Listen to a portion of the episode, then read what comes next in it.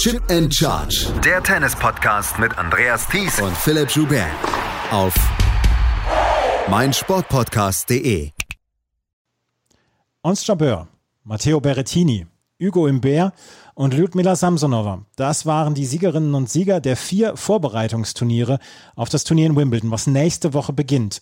Und es sind vielleicht nicht die bekanntesten Namen, aber es könnten auch überraschendere Namen sein. Herzlich willkommen zu einer neuen Ausgabe von Chip in Charge im Tennis Talk auf meinsportpodcast.de. Heute so ein bisschen mit einem Halle-Spezial. Darüber werden wir euch gleich aufklären. Aber wir werden natürlich über alle Turniere sprechen und über das, was in der letzten Woche passiert ist im Tennis. Mein Name ist Andreas Thies, natürlich wieder mit dabei, Philipp Schubert. Hallo Philipp. Hallo Andreas. Ja, Samsonova, Berrettini, Jabeur und Hugo Imbert ich finde, nur der Name Samsonova ist wirklich richtig überraschend. Bei den anderen drei versteht man schon, warum sie gewonnen haben. Ja, drei von denen kann man sogar, denke ich, ganz gut erklären. Allen voran natürlich Berettini, der sich als ein Top-Ten-Spieler etabliert hat. Und warum man es bei zwei der drei anderen auch kann, werden wir darüber sprechen. Und die vierte im Bunde, die gute Frau Samsonova, ich glaube, so wird sie ausgesprochen, so hat der WTA-Kommentator auch ausgesprochen ja, muss ich zugeben, damit habe ich jetzt nicht gerechnet. Die ist zwar eine Power-Tennisspielerin Deluxe, aber dass die mal kurz durch so ein Feld durchflügt bei so einem großen Turnier, das war nicht abzusehen und ist eine erstaunliche Geschichte, finde ich. Wir haben quasi nur eine Woche weniger Vorbereitung auf Wimbledon. Wir hatten natürlich das Turnier in Stuttgart letzte Woche, aber ansonsten ist es wieder sehr, sehr zusammengepfercht, dieses, diese Rasensaison. Und wir haben es wie vor ein paar Jahren, dass wir ähm, ganz, ganz kurze Vorbereitungen haben. Ich könnte mir vorstellen, dass der, ähm, dass der, der Level des Zufalls ein bisschen größer sein wird in Wimbledon als in den letzten Jahren. Gehe ich auch von aus. Vor allem letztes Jahr gab es kein Wimbledon. Das heißt, wir haben noch weniger Anhaltspunkte als sonst. Und Tennis hat sich auf beiden Seiten seitdem viel verändert. Es sind zumindest zum Teil jetzt andere Spitzenspieler und Spielerinnen oben. Aber bei denen haben wir teilweise überhaupt gar keine Ahnung, wie gut sind die auf dem Rasen. Und selbst irgendwie Spieler von der Kategorie Zverev oder so, der wird nicht mehr als 20 Rasen-Matches auf Profi-Ebene in seiner Karriere bestritten haben. Ich hoffe, ich liege jetzt nicht total falsch, aber die, die Spieler aus der Klasse, ja, die, die sind jetzt auch nicht alle riesig Rasen erfahren. Und von daher bin ich sehr gespannt. Wimbledon, was sonst natürlich so ein bisschen der Garant der Stabilität des Tennis ist, könnte in diesem Jahr zur großen Überraschung werden, abseits natürlich von Novak Djokovic, von dem wir jetzt mal alle annehmen, dass der Nummer 20, sein Grand Slam-Titel Nummer 20 holen wird in drei Wochen. 40 Matches hat Alexander Zverev auf Rasen schon bestritten in seiner Karriere. Also, Aber doch, so viel. Ja, Aber viel. vergleichst mit Sand oder mit Hardcore, ja, da sind es wahrscheinlich fünf, sechs, sieben Mal so viel. Ja, er hat 500 Matches in seiner Karriere bestritten auf Profi-Ebene, also nicht nur ATP, sondern auch Challenger. Und äh, 40 davon sind Rasenmatches.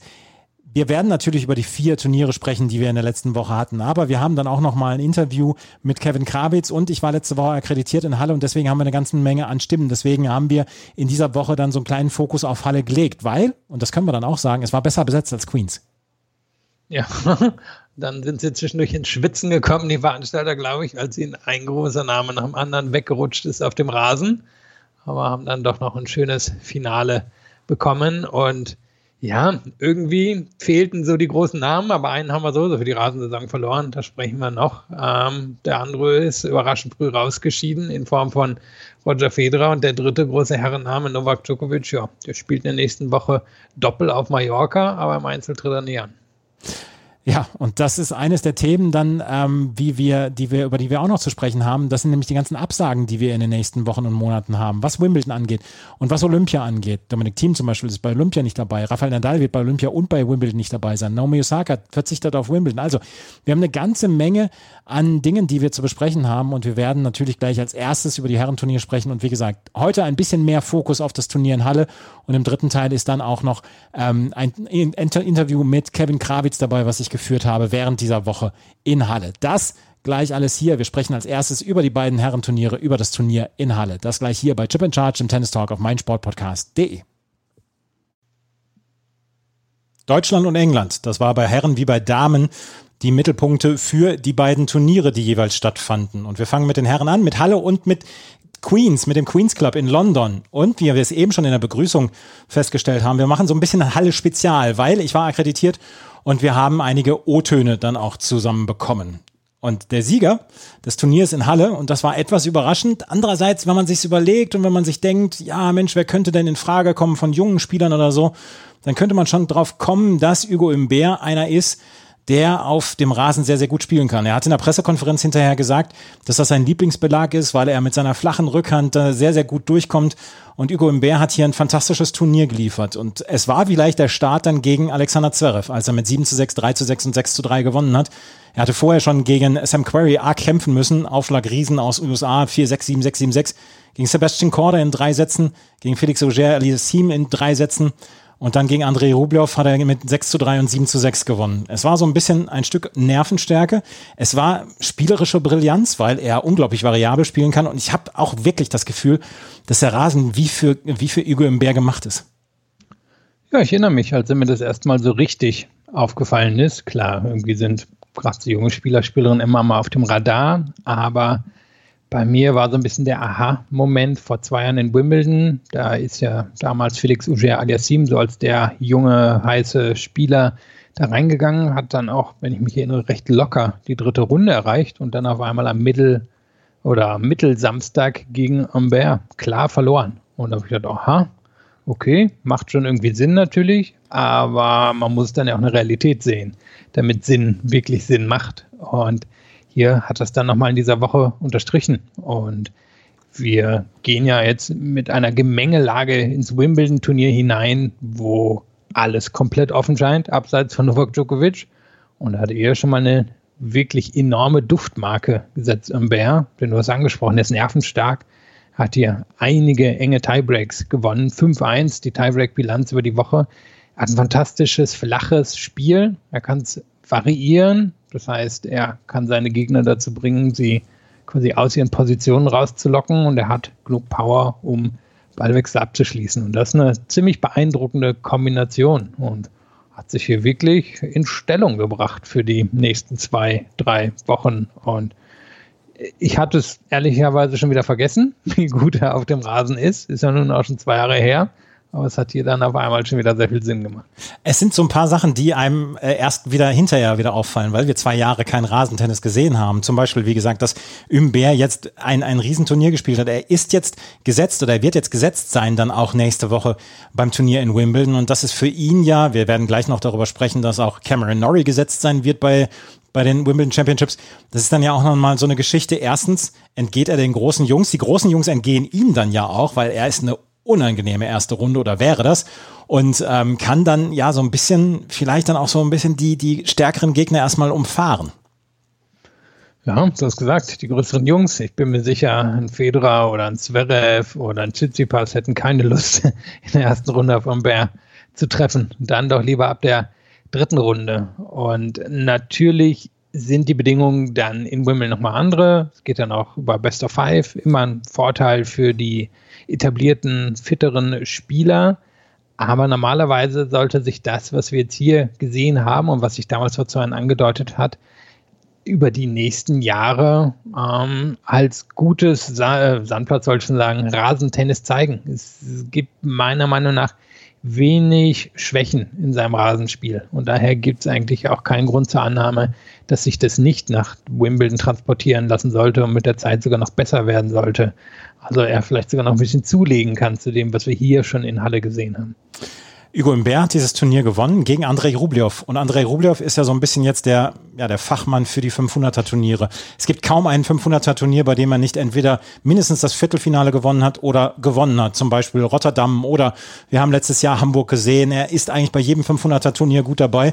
Und er war auch dieses Mal wirklich hervorragend mit dabei. und ist dieses Finale gekommen. Und das hat er relativ souverän erreicht. Karim Khachanov, Jordan Thompson, Philipp Kohlschreiber 7-6-6-2. Da musste er im Tiebreak des ersten Satzes ein 2 zu 4 abholen und dann Nikolaus Basilasch Basilashvili in drei Sätzen.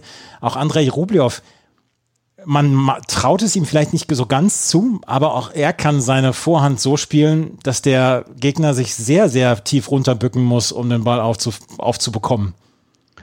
Ja, ich wollte anschließen an das, man traut es ihm nicht so richtig zu. Ich war mir auch ein bisschen unsicher. Und wie wir heute wahrscheinlich häufig in der Sendung sagen werden und vielleicht auch noch ein, zwei Wochen sagen werden, es sind oder es gibt dadurch, dass wir jetzt eben dieses letzte Jahr nicht hatten Und seitdem viele Spieler, aber auch Spielerinnen nach oben gekommen sind in diesen zwei Jahren, mm, nicht so richtige Anhaltspunkte. Und wenn man Rublev sieht, dann finde ich, denkt man nicht zuerst an Rasentennis. Dann denkt man vielleicht wirklich an Sandplatz oder an einen langsameren Hardcore. Aber nicht, dass er auf dem Rasen unbedingt was reißen könnte. Aber er hat hier einfach gezeigt, dass seine Art Power-Tennis zu spielen hier effektiv sein kann. Wahrscheinlich nicht so effektiv, dass er jetzt irgendwie ins Wimbledon-Finale gleich durchzieht, aber effektiv genug, um viele Spieler unter sich zu schlagen. Und vor allem, was ja auch nochmal wichtig war, er war so überraschend in der ersten Runde von Roland Garros gegen Jan-Lennart Struff rausgegangen und er ist hier zurückgekommen und zieht wieder in den Finale ein und wird sicherlich auch für sich den Anspruch haben, zweite Woche oder so in Wimbledon zu spielen. Und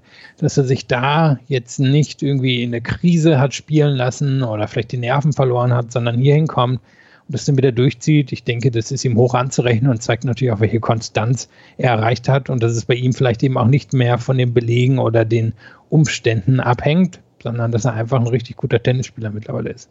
Er ist ein richtig guter Tennisspieler und er hat es wieder mal gezeigt bei diesem 500er Turnier und er ist, ja, in der Weltrangliste ist er natürlich jetzt auch schon unter den Top 10. Er ist auf Platz 7 im Moment, 1200 äh, Punkte in der normalen Weltrangliste, also in der offiziellen Weltrangliste hinter Alexander Zverev und ähm, ja, ist auf jeden Fall einer derer, die bei den nächsten Turnieren, bei den nächsten großen Turnieren immer auf der Favoritenliste mitstehen müssen, weil er inzwischen eine Konstanz erreicht hat, die wirklich bemerkenswert ist. Aber das waren die beiden Finalisten. Es gibt einiges zu besprechen zu diesem Turnier und einige interessante Nachrichten und einige Sachen, wo man sich fragt, oh, oh, oh, oh, was ist denn hier los?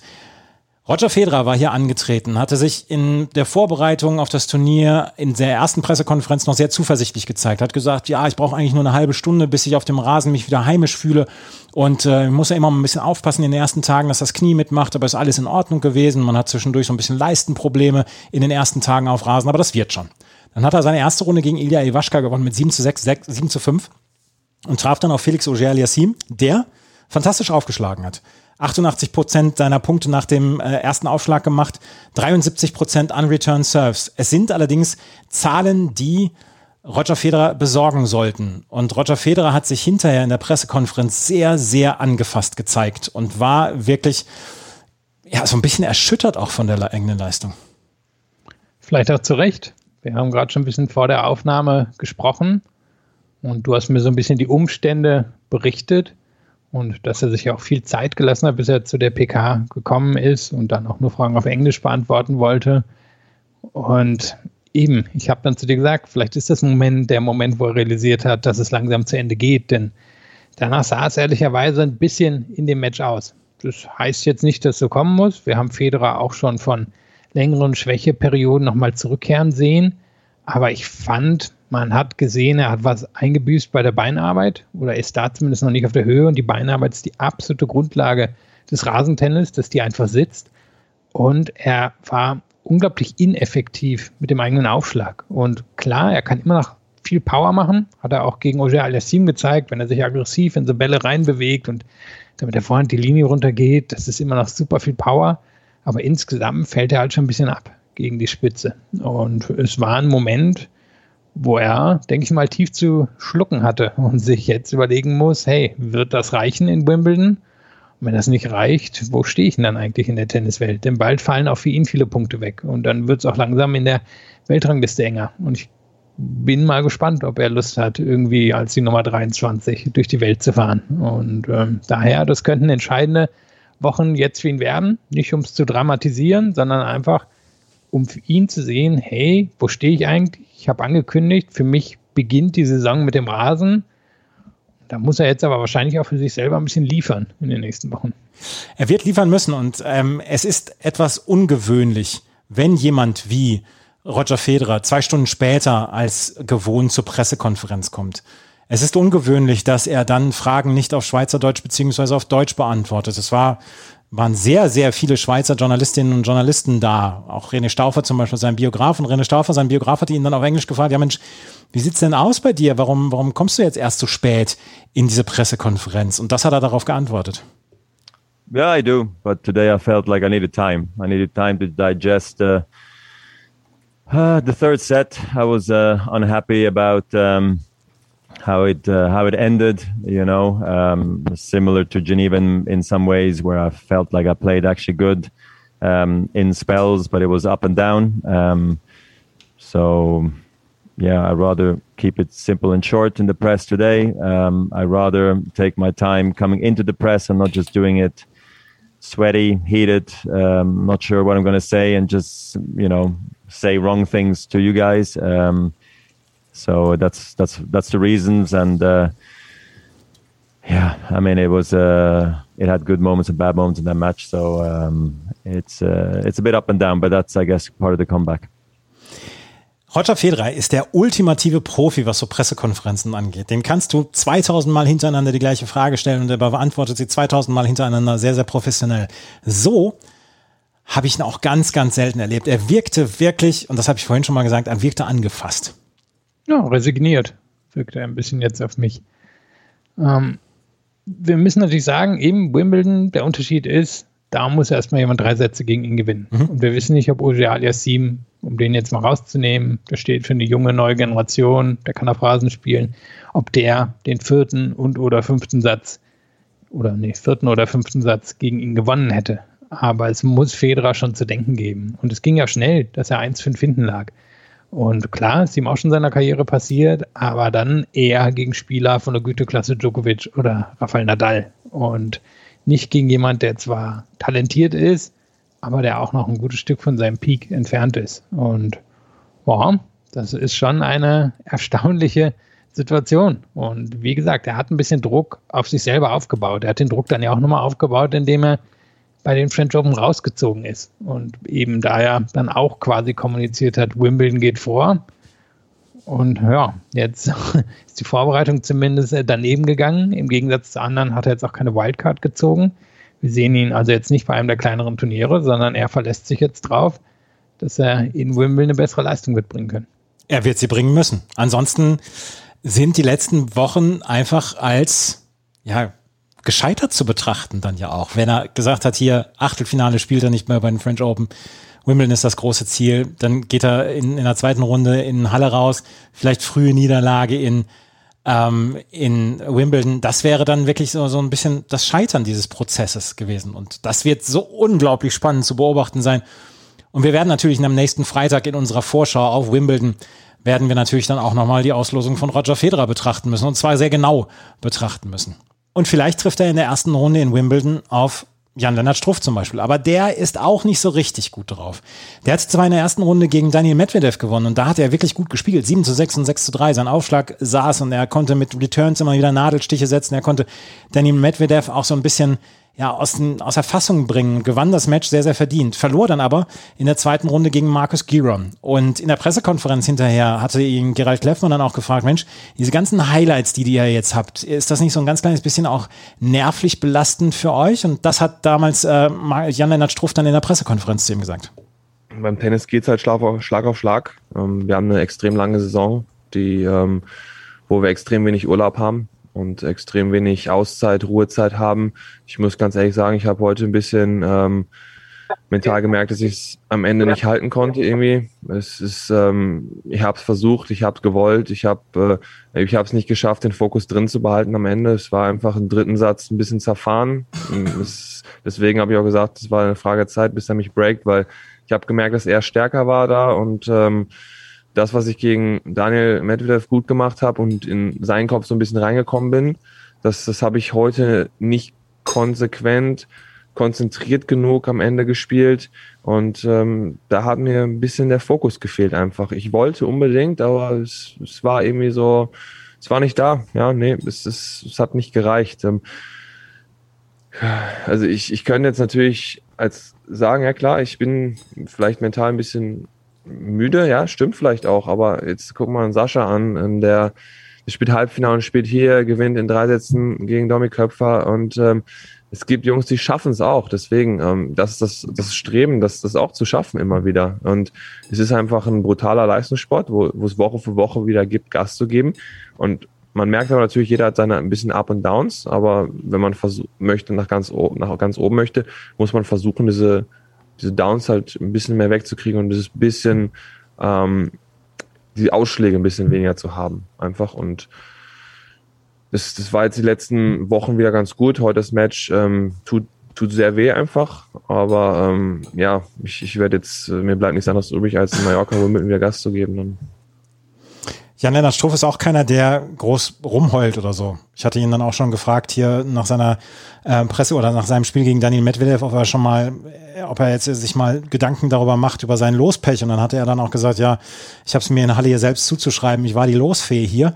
Er ist keiner, der groß rumheult oder der in irgendeiner Weise sagt, hier, hier, was, was passiert mir hier. Aber er hat jetzt gestern zum Beispiel auch ähm, gegen Adrian Manarino in, auf Mallorca verloren in seiner ersten Runde. Und da hat man so ein bisschen das Gefühl, Jan-Lennart Struff ist so ein bisschen von der Wand gelaufen, rein mental im Moment. Das ist halt die Frage, ob er nach Mallorca hätte laufen müssen, nicht? Ja. Ähm, oder da vielleicht dann die mögliche Pause drin gewesen wäre. Und es ist natürlich dann auch schon eine bisschen schwierige Situation. Er trifft hier in Medvedev auf ja, die Nummer zwei der Welt, die vor anderthalb Wochen fast die Nummer eins der Welt geworden wäre oder zumindest die Chance bekommen hätte und der sich in Wimbledon was ausrechnen wird, auch zu Recht was ausrechnen wird. Und Struff hat einfach mal gezeigt, wie man gegen Medvedev auf Rasen bestehen kann. Hat sich die Vorhand vorgenommen von Medvedev, hat kurze Bälle bekommen, hat selber die Punkte gemacht, hat einfach gezeigt, hey, ich kann mit jemandem mithalten. Und da kommt Kiron, der guter College-Spieler war, nicht so viel Erfahrung auf WTP-Ebene hat, der jetzt eher so das Arbeitstier ist wo dann aber wahrscheinlich eben Struff dahingehend über die Grenze gehen muss, dass er, dass er so jemanden wegarbeitet. Und das macht wahrscheinlich auch keinen Spaß, gegen Giron zu spielen, gegen Medvedev. Das macht sicherlich Spaß. Das ist jemand, der, der spektakuläres Tennis spielt, wo Struff sich was zurechtlegen kann und den, den dann ja so ein bisschen als Underdog, ja, ich will nicht sagen auskontern, weil das ist nicht sein Spiel, aber aber wo er, wo als Underdog reingehen kann. Und gegen Giron ist es ja nun sehr klar verteilt, die, die, der Status, wie beide dastehen. Wie gesagt, Giron super undankbare Gegner und dann ist es auch nicht erstaunlich, dass ihm da passiert, aber es ist dann auch, wie er ja sagt, der Unterschied zu vielen Leuten in der Spitze, die es dann, sagen wir, bei 75 Prozent ihrer Turniere schaffen, irgendwie ins Viertel- oder Halbfinale zu kommen, so wie es zum Beispiel ein Tsitsipas in diesem Jahr gezeigt hat, der einfach nochmal einen Sprung gemacht hat, der jetzt bei fast jedem Turnier weit kommt und das ist dann der Unterschied zu Struff. Jan-Lennart Struff also auch in der zweiten Runde ausgeschieden und wie gesagt gestern auf Mallorca in der ersten Runde gegen Adrian Manarino ausgeschieden, aber Adrian Manarino ist auf Rasen nun auch ein sehr, sehr unbequemer Gegner. Einen haben wir noch und der ist eigentlich relativ gut gelaunt aus Halle weggefahren. Das ist Philipp Kohlschreiber. Der hat in seiner ersten Runde gegen Juri Rodionov gewonnen mit 6 zu 4, 6 zu 3. Hat dann Corentin Moutet besiegt, der vorher gegen David Goffin von dessen Aufgabe profitiert hatte mit 6 zu 4 und 7 zu 6. Und dann hat er, und das habe ich vorhin gesagt, gegen Andrei Rublev 4 zu 2 im Tiebreak des ersten Satzes geführt und hat dann die nächsten fünf Punkte verloren. Und der zweite Satz ging relativ klar an Andrei Rublev. Kohlschreiber hat jetzt zwei gute Turniere hintereinander gespielt. Dritte Runde bei den French Open und das Achtel oder das Viertelfinale hier bei den ähm, bei dem Turnier in Halle. Und ich habe ihn gefragt auf der PK, ob das denn das Tennis war, wie er es sich vorstellt. Und das hat er darauf geantwortet. Ist das denn jetzt das Tennis, wie Sie es sich vorstellen? Dritte Runde jetzt French Open, hier das Viertelfinale erreicht. Ist das so das Tennis, was Sie sich ja noch vorstellen würden ähm, für den Rest des Jahres, damit es für Sie eine zufriedenstellende oder gute Saison wird? Klar, wenn es irgendwie doch so weitergeht, auch bei den großen Turnieren und bei gut besetzten Turnieren so weit zu kommen, ist es sicherlich äh, schön. Ähm, ja, ich glaube, wenn ich weiterhin auf dem Niveau das alles halten kann, ähm, auch keine körperlichen Probleme, die momentan nicht da sind, auch nicht kommen und ich weiterhin da das jetzt auch weiter mitnehmen in die, in die nächsten Wochen, glaube ich, bin ich auf jeden Fall auf einem guten Weg. Man sieht sich, ähm, gewinne ja auch gegen wirklich gute Spieler und ähm, spiele auf Top-Niveau. Ja, an gegen andere Rublev haben schon viele verloren. Der ist einfach äh, ja ein Top-Spieler, der ja auch natürlich mit Monster viel Selbstvertrauen immer spielt und der nichts anbrennen lässt. Und wenn er ähm, gut drauf ist, wird es, glaube ich, wirklich für jeden schwer, ihn zu schlagen. Da hat er nicht Unrecht. Hat er nicht Unrecht. Ja, ich hatte gerade noch mal kurz die Zusammenfassung von dem Match geguckt und da hat der Kommentator auch was Schönes zu dem Match gesagt. Er hat einfach gesagt, ja, Kohlschreiber, wunderbar, natürlich seine Schläge, kann alles ganz wunderbar verteilen und so. Aber wenn er seine Spots beim Aufschlag nicht trifft, dann kommt er halt unter enormen Druck, weil Rublev kommt rein und zieht da halt einmal mit der Vorhand durch und dann ist halt Schluss. Und da ist der Druck dann natürlich riesig gegen jemand wie Rublev. Und da ist es dann eben auch kein Sand, wo er dann so sagen wir mal, so einen schlechteren Aufschlag noch ähm, wieder gut machen kann, indem er sich einfach super platziert oder so oder schaut, dass er sich dann aus der Defensive in die Offensive wieder befreit, sondern auf Rasen ist es dann ziemlich schnell vorbei. Und von daher, ja, wäre das wahrscheinlich auch schon ein besonderer Sieg für Kohlschreiber hier gewesen. Und ich denke, mit dem Ergebnis kann er sehr zufrieden sein.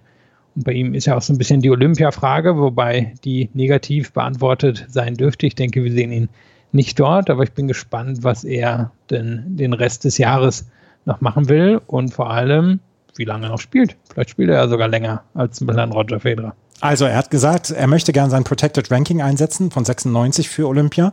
Und er sagte auch, es wird sehr, sehr knapp, aber es haben jetzt ja schon einige abgesagt und vielleicht rutscht er noch in irgendeiner Weise rein. Auf jeden Fall, Michael Kohlmann das NOK wissen von seiner Absicht, dass er gerne spielen wollen würde. Und wir werden jetzt in den nächsten Tagen erfahren, welche Spieler und welche Spielerinnen dann bei Olympia da sein. Wir werden am Dienstag, also morgen, müsste dann die Frist dann sein. Ähm, Philipp Kohlschreiber ist einer der Zufriedenen gewesen. Wenn wir uns gleich wieder hören, dann werden wir nochmal über das Doppel und über Kevin Krawitz sprechen, weil mit dem habe ich nämlich exklusiv gesprochen. Und dann werden wir uns um das Turnier in London kümmern, im Queen's Club. Da ist in diesem Jahr ja einige der wenigen Male dieses Jahr wirklich schlechter besetzt, als das Turnier war in Halle. Darüber sprechen wir gleich hier bei Chip in Charge im Tennis Talk auf meinsportpodcast.de. Nicht nur Doppel, äh, nicht nur Einzel wurde in Halle gespielt, sondern auch Doppel. Und das hat ähm, Kevin Krawitz gewonnen, an der Seite von Horia Tikau. Die beiden spielen seit Anfang des Jahres zusammen, seitdem Andreas Mies sich verletzt hatte, beziehungsweise sich einer OP unterziehen musste. Und dort dann gesagt hat, okay, ich äh, kann jetzt erstmal bis August nicht spielen. Ähm, ich habe mit Kevin Krawitz gesprochen nach seinem Halbfinale oder beziehungsweise nach dem Halbfinale der beiden ähm, Kevin Krawitz und Horia Tikau, als sie gegen Sander Hill und Joris Flehen gewonnen hatten mit 7 zu 6 und 7 zu 5. Und das Interview, knapp acht Minuten, das hört ihr hier. Kevin Krawitz, äh, erstmal herzlichen Glückwunsch zum Finaleinzug dort in Halle. Ist, sind die ersten Siege seit 2018 auf Rasen. Ähm, wie ist das Wohlbefinden auf dem Rasen für dich im Moment? Ja, ganz gut. Also am Anfang ist es natürlich immer schwierig, die Umstellung äh, auf einen Rasen, weil ja, also von Sand auf Rasen gibt es halt dann gar keine Ballwechsel mehr auf Rasen. Ist natürlich sehr, sehr schwierig mit dem Return. Ähm, auf Sand hat man da immer ein bisschen mehr Zeit und hat ja einfach mehr Ballkontakte in, äh, in einem Match und auf Rasen geht es halt Aufschlag, Return und dann ist der Punkt vorbei. Ähm, von dem her ist es ja für uns sehr, sehr wichtig gewesen, dass wir ähm, äh, jetzt ein paar Matches auch gewonnen haben, auch speziell vor Wimbledon, weil ja, es tut einfach gut, glaube ich, weil die Trainingseinheiten auf Rasen sind auch immer, immer schwierig, weil ja, man kann natürlich viel Aufschlag, Return trainieren, ein paar Volleys und so weiter, aber die Spielpraxis dann auf Rasen, ähm, äh, kann man, finde ich, dann durch, durch Matches dann ganz gut, ähm, ganz gut reinholen. Und äh, deswegen sind wir ganz zufrieden, dass wir jetzt drei Matches gewonnen haben und hier im Finale stehen. Roger Federer hat den beneidenswerten Satz gesagt, dass er eine halbe Stunde braucht, bis er auf Rasen sich wieder wohlfühlt. Wie lange hat es bei dir jetzt gedauert? Das, das, die sind die ersten Matches seit 2019 gewesen für dich. ja, ähm, ist klar, dass, dass Roger sich da äh, sich wahrscheinlich nach fünf Minuten schon wohl. Aber äh, nee, hat schon ein bisschen länger gedauert, ja. Ähm, stimmt, seit 2018. Äh, ja, das war, war lang her. Nee, 2019 haben wir ähm, gespielt, also die gewonnenen Matches, das stimmt. Ja, also ähm, 2019 waren die letzten Matches, ja. Mhm. Ja, genau, 2018 waren die gewonnenen Matches, ja, stimmt. Ähm, ja, dauert natürlich ein bisschen. Klar, der Absprung ist flacher, aber ja, in der Regel jetzt, ähm, es dauert jetzt keine zwei Tage, sondern es ist innerhalb von einem Tag, zwei Trainingseinheiten, ist es schon irgendwie drin. Aber ich glaube, das Wichtige sind, sind ja die, die Returns, wo es im Doppel speziell drauf ankommt, dass man die halt ähm, so viel wie möglich äh, rüberspielt. Wir haben noch eine Hörerfrage bekommen, die, die haben gefragt, ähm, was, macht für, was macht für euch einen Rasenspieler aus, beziehungsweise was muss man mitbringen, was muss man für spezielle Skills dann auch mitbringen, um auf Rasen Erfolg zu haben? Was würdest du da sagen, was würdest du da antworten?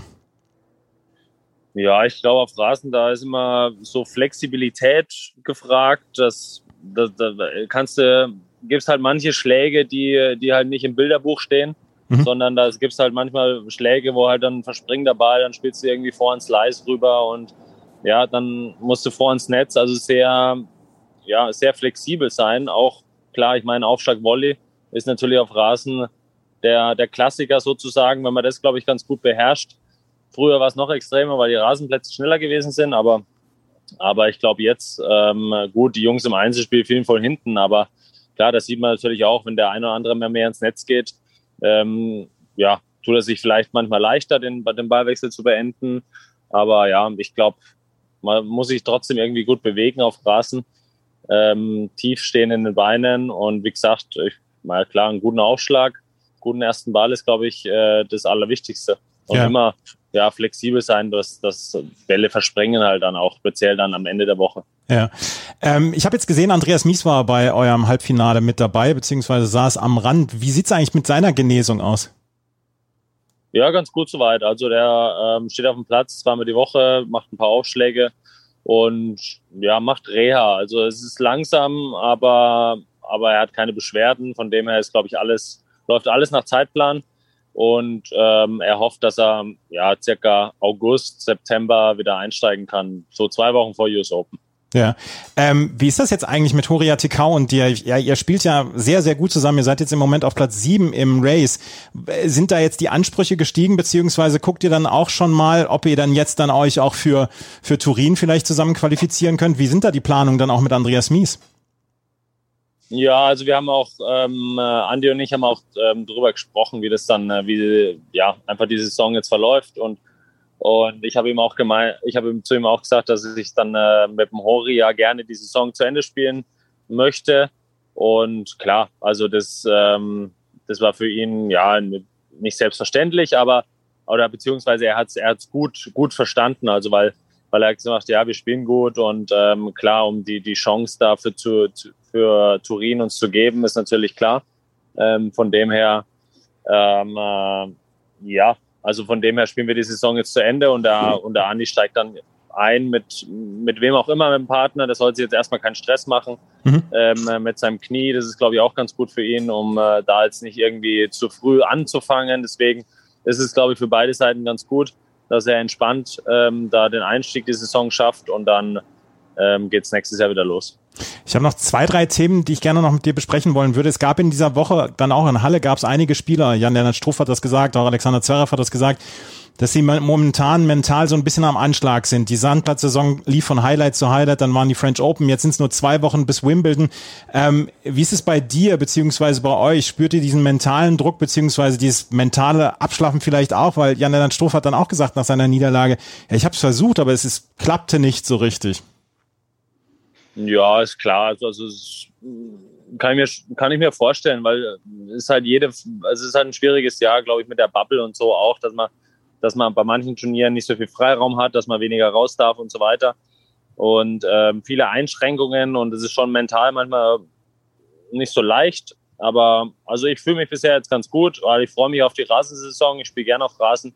Von dem her ist es jetzt ähm, ja, bin ich froh, dass wir jetzt morgen da Finale spielen und dann geht's äh, zum nächsten Highlight Wimbledon. Also dann kommen viele Highlights, deswegen geht's eigentlich bei mir jetzt persönlich vom mentalen Bereich eigentlich ganz gut und freue mich auf die Olympischen Spiele, wenn das, äh, wenn das so klappt, wie vorgesehen ist. Und deswegen, ähm, ja, ist bei mir jetzt auch alles gut. Ja. Wann, äh, wann geht es nach London und wie geht es nach London? Weil man hört ja dann Sachen, dass man Quarantäne machen muss, dass man nicht mit dem Flugzeug einreisen darf, etc. Wie geht's da für dich weiter? Ähm, ja, ich fliege wahrscheinlich auch. Also weil jetzt ähm, habe ich, hab ich gehört, dass, dass wenn einer im Flieger positiv ist, dass, dass man jetzt nicht zwingend in Quarantäne muss, sondern man, bekommt, man kommt dann in so einen Testpool und muss jeden Mhm. Tag getestet werden quasi. Also ist das Risiko jetzt an und für sich jetzt ähm, ja jetzt nicht so dramatisch. Natürlich, wenn einer im Flieger positiv ist, ist es natürlich erstmal blöd, Mhm. aber das ist jetzt nicht äh, zwingend, dass man dann direkt aus dem Turnier rausgenommen wird. Von dem her werde ich ganz normal fliegen. Ja. Und dann geht's direkt von Halle nach Wimbledon. Nee, ich fahre ähm, noch ein paar Tage nach Hause, weil Doppel, Doppel Hauptfeld beginnt erst Ja. am Mittwoch. Und ähm, ja, fliegt dann Donnerstag, Freitag nach, nach London. Du hast es eben schon angesprochen, das letzte Frage. Wie sieht's jetzt mit Olympia für dich aus? Weil ähm, die Qualifikationskriterien für Einzel und Doppel sind ja festgelegt. Ähm, Top-10-Spieler dürfen sich dann aussuchen, mit wem sie spielen dürfen. Wie ist es bei dir? Ist da jetzt schon eine Entscheidung gefallen, was Olympia angeht? Ja, so eine Tendenz gibt's auf jeden Fall. Also noch keine hundertprozentigen Entscheidungen, aber, aber eine Tendenz, dass ich mit, ähm, mit Tim Pütz spiele, Mhm. ist ähm, äh, schon gefallen und, und Zverev Struff. Äh, aber ja, jetzt, wir müssen noch mal abwarten äh, wegen, äh, wegen den anderen Paarungen. Also wie die, wie die anderen Paarungen vielleicht spielen, ob man da noch irgendwas rausfinden kann. Und nächsten Dienstag, glaube ich, ist dann endgültiger Meldeschluss. Ja, und ähm, Tokio ist dann auch ein Highlight für dich dann. Also das willst du auf jeden Fall mitnehmen. Ja, auf jeden Fall, klar. Es war immer ein Kindheitstraum gewesen, da bei den Olympischen Spielen dabei zu sein. Und deswegen hoffe ich mal das Beste, dass alles klappt. Ich wünsche dir viel Erfolg fürs Wochenende und also jetzt für das Finale und dann auch für Wimbledon. Vielen Dank. Ja, perfekt. Danke dir. Ciao.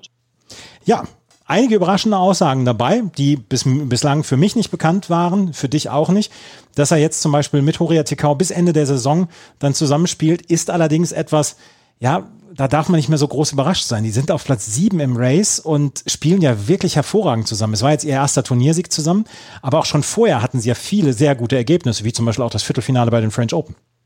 Ja, macht ja auch Sinn. Ich meine, weder ist Kevin Gravitz bisher Millionär gewonnen, noch hat er super viele Titel gewonnen, wenn natürlich auch zwei French Open Titel dabei sind, aber er, ja, er, er für ihn ist es jetzt die Chance, ähm, weitere Titel zu holen. Und es ist immer noch so, im Endeffekt abseits von Pavic und na, Mektic. Schlauch. Mektic. Genau. Ist das Herrendoppel total offen und er kann sich da was ausrechnen.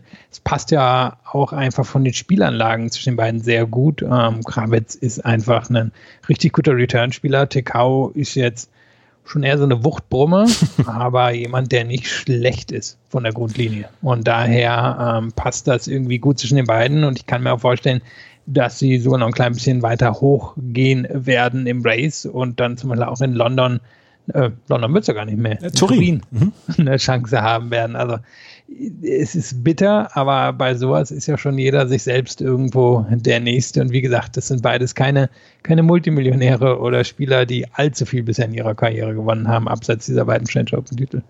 Und das Doppel, das er zusammen mit ähm, Tim Pütz zusammenspielt. Und bislang waren wir immer davon ausgegangen, dass Tim Pütz zusammen mit Alexander Zverev bei Olympia doppelt spielt. Jetzt die letzte Aussage von Kevin Krawitz ist es, dass er mit Tim Pütz zusammenspielt und dass Jan-Lennart Struff zusammen mit Alexander Zverev das Doppel bestreiten wird. Und Alexander Zverev hat ja dann auch noch vor, Mixed zu spielen mit Angelique Kerber, wenn sie in das Turnier der 16 Mixed ähm, ja, Mixed-Paare dann reinkommen. Das müssen wir dann noch sehen und das werden wir wahrscheinlich dann auch erst vor Ort sehen, welche Mixed-Paarungen dort dann vor Ort sein werden. Kevin Krawitz also mit dem Turniersieg und mit einem Interview, und das wollten wir euch nicht vorenthalten, das habe ich nach dem Halbfinale dann geführt. Lass uns über London sprechen, lass uns über das Turnier im Queen's Club sprechen. Und das hat jemand gewonnen, der sein Debüt bei diesem Turnier gefeiert hatte. Und der hat das Turnier gewonnen und er ist der erste Debütant beim Turnier in Queens, der dieses Turnier gewinnt. Seit 1985 Boris Becker. Das sind jetzt nicht die schlechtesten Voraussetzungen.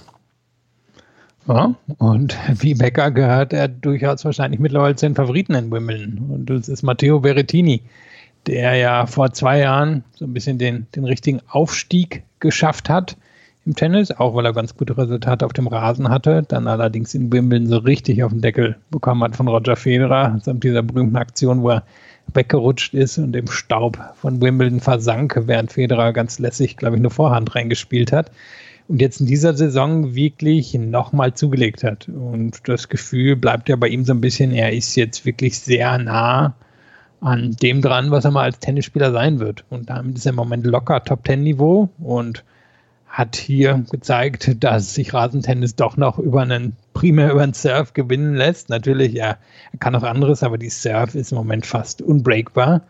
Und damit geht er jetzt auch wirklich mit ganz schön was nach Wimbledon rüber. Denn da muss man ihn jetzt zu den Mitfavoriten zählen, nach dem, was er hier gezeigt hat im Queens Club. Berrettini hat hier sehr, sehr gut gespielt. Gegen Andy Murray hat er überhaupt keine Probleme gehabt. Gegen Stefano Travaglia musste er Ersatzbälle abwehren, aber das waren die einzigen, die er abwehren mussten. Dan Evans 7-6-6-3, Alex Menor 6-4-6-4 und dann im Finale gegen Cameron Norrie in drei Sätzen 6-4, 6-7, 6-3. Es war nicht das alleroberste Regal. Wäre Andy Murray fit, gehörte der zum oberen Regal, aber es war nicht das alleroberste Regal und trotzdem waren es Spieler, die an einem guten Tag durchaus eine ganze Menge kaputt machen können, auch auf Rasen. Und Berrettini hat das hier geschafft, ohne in irgendeiner Weise größte Probleme zu bekommen. Wie gesagt, das Finale gegen Cameron Norrie war eng, auch die erste Runde gegen Stefano Travaglia war ein bisschen enger. Aber du hast es gesagt, dieser Aufschlag ist furchterregend, wenn er kommt. Und die Vorhand ist halt auch ein Schlag, der immer Punkt und immer Winner bringen kann. Und vielleicht ist er dann ja auch nicht mehr so anfällig auf der Rückhand. Und mit der Rückhand kann er einen Slice spielen. Und der ist ja auch auf Rasen eine gute Waffe. Ja, und es kann natürlich sein, wenn es dann in Wimbledon, da wird es ja mit der Zeit immer ein bisschen langsamer, dass es dann enger wird, irgendwie ab der vierten Runde oder ab, ab dem Viertelfinale, aber da sollte er normalerweise hinkommen, denn alle Gegner, die er hier weggeräumt hat, das sind, das sind Gegner, die ihm so begegnen werden. Zweite, dritte, vierte Runde in Wimbledon. Und eigentlich ist ja kein Match dabei gewesen, wo man jetzt das Gefühl hatte, da würde er oder da ist er, da ist er richtig irgendwie in Bedrängnis gekommen. Und wir dürfen auch nicht vergessen, er hat bei den French Open richtig gut gespielt. Er stand da auch im Viertelfinale. So ein bisschen wie es Jan Lennart Struff angesprochen hat. Da hat er, glaube ich, ja noch am Mittwoch gespielt und dann zack, kommt er hier rüber nach London. Wirklich total andere Bedingungen, denn der Queen's Club ist ja nochmal um einige schneller als andere Rasenplätze und flügt also einmal durch, war ja auch teilweise ein bisschen nervig für die Spieler, wieder mit viel Regen und dann mal mehr als ein Match spielen und so. Und das hat er alles völlig locker durchgestanden, als sei er, sei er eben der Top-Ten-Spieler, der er ja auch de facto ist. Und ich bin wirklich gespannt, wie er damit umgeht, dass er jetzt ja schon fast in einer ähnlichen Rolle nach Wimbledon kommt, wie es bei Stefanos Tsitsipas der Fall war. Klar, Rasensaison ist viel kürzer als der Sand, aber dadurch, dass er auf dem Sand schon Momentum aufgebaut hat und dann hier so locker Queens gewinnt und die britische Presse nun auch eher nach Queens, der nach Halle schaut, wird er sicherlich sehr viel Aufmerksamkeit vor Wimbledon bekommen. Das war wirklich ein richtig gutes Turnier für Matteo Berrettini und du hast es gesagt, er wird zu den größeren Favoriten gezählt werden müssen. Bei Roger Federer wissen wir es im Moment nicht, ob er zu den Favoriten wird zählen können. Bei Novak Djokovic wissen wir das relativ eindeutig. Der wird in dieser Woche nur Mallorca im Doppel spielen. Ansonsten hat er keine Vorbereitung. Da wird es wahrscheinlich die ersten zwei, drei Runden dann auch so ein bisschen wackelig werden. Aber dahinter ist ja ein sehr, sehr breit gestreutes Feld. Das ist ja wie, fast wie bei den Frauen. Wir haben sehr wenig Top-Favoriten in diesem Jahr. Ja, ist auch nochmal, was wir so ein bisschen angesprochen hatten. Wir haben wenig Datenmaterial jetzt natürlich, einfach weil letzte Saison kein Rasen stattgefunden hat und viele der jetzigen Topspieler damals es einfach noch nicht gewesen sind. Und wir haben diese Woche zum Beispiel Yannick Sinner gesehen, der ja, hier einen ziemlich, ziemlich ein Match abgegeben hat, was er ziemlich klar hätte gewinnen können. Und ähm, der hat dann, glaube ich, hier sein zweites Rasenmatch überhaupt in seiner Karriere gespielt.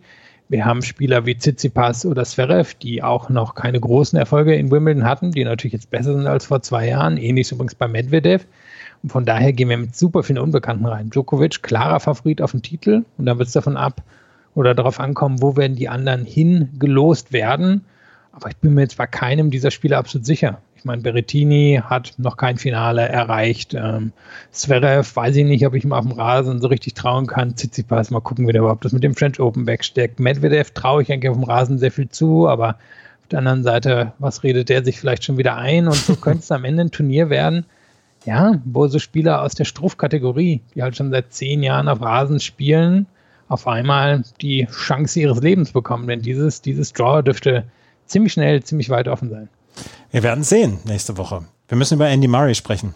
Der hat seine erste Runde noch gewonnen gegen Benoit Paire mit 6 zu 3 und 6 zu 2 und war hinterher wieder in Tränen und hat gesagt, ja, ich will doch eigentlich nur gerne mit den Jungs nochmal versuchen mitzuhalten und ich versuche es und er hat dann die zweite Runde sehr chancenlos gegen Matteo Berrettini mit 3 zu 6, 3 zu 6 verloren. Er gehört zu den Spielern, die eine Wildcard bekommen haben und Wimbledon wäre mit einem Klammerbeutel gepudert, hätten sie ihm keine Wildcard gegeben. Aber auch Andy Murray tritt im Moment sehr, sehr, sehr, sehr weiches Wasser.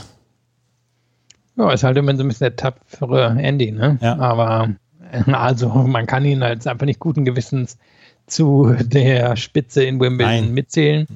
Vielleicht kriegt er ein, zwei richtig coole Matches irgendwie auf dem Center Court. Da kann man auch vorstellen, dass da was Enges dabei sein wird. Aber ich denke, der erste Spieler aus der Kategorie Berrettini wird ihn vermutlich aus dem Turnier nehmen. Andy Murray hatte also hier die zweite Runde erreicht. Es war ein bisschen was fürs Herz. Das, äh, wir müssen noch einmal gerade über Cameron Norrie sprechen, weil Cameron Norrie ist ein tapferer Kämpfer in diesem Tennis. Ich habe ihn vor Jahren mal gesehen, das erste Mal, als er damals beim Davis Cup für Spanien, äh, für England gegen oder Großbritannien gegen Spanien gewonnen hatte und dann auf Sandplatz so ein bisschen, ja, der, der kleine Held war für die Briten. Und seitdem hat er sich so stetig nach vorne entwickelt. Das war nie so richtig, ja, so ein bisschen, ja, kann man das sagen, dass er so ein bisschen der britische Struff ist? Ein wirklich tapferer Kämpfer, der vielleicht nicht die ganz, ganz, ganz, ganz riesengroße Klasse hat, aber der jetzt gesetzt sein wird beim Turnier in Wimbledon, dadurch, dass er hier das Finale erreicht hat und unter anderem Dennis Shapovalov besiegt hat. Und Jack Draper, das Riesentalent aus Großbritannien im Viertelfinale, vorher gegen Aslan Karatsev noch gewonnen hat und gegen Albert Ramos Vignolas.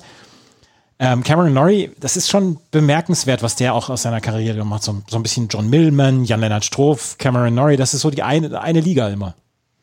Ja, und er ist ja damals zum College gekommen und da sah es noch aus, als würde er arg limitiert sein, aber man muss sagen, seine große Fähigkeit ist dem Gegner, das Spiel halt sehr unangenehm zu machen. Er ist ein Linkshänder, er hat nicht super viel Power, aber genug, um seine richtig fein platzierten Schläge bewusst einsetzen zu können. Er zeigt eigentlich selten Konditionsprobleme, er ist relativ nervenstark.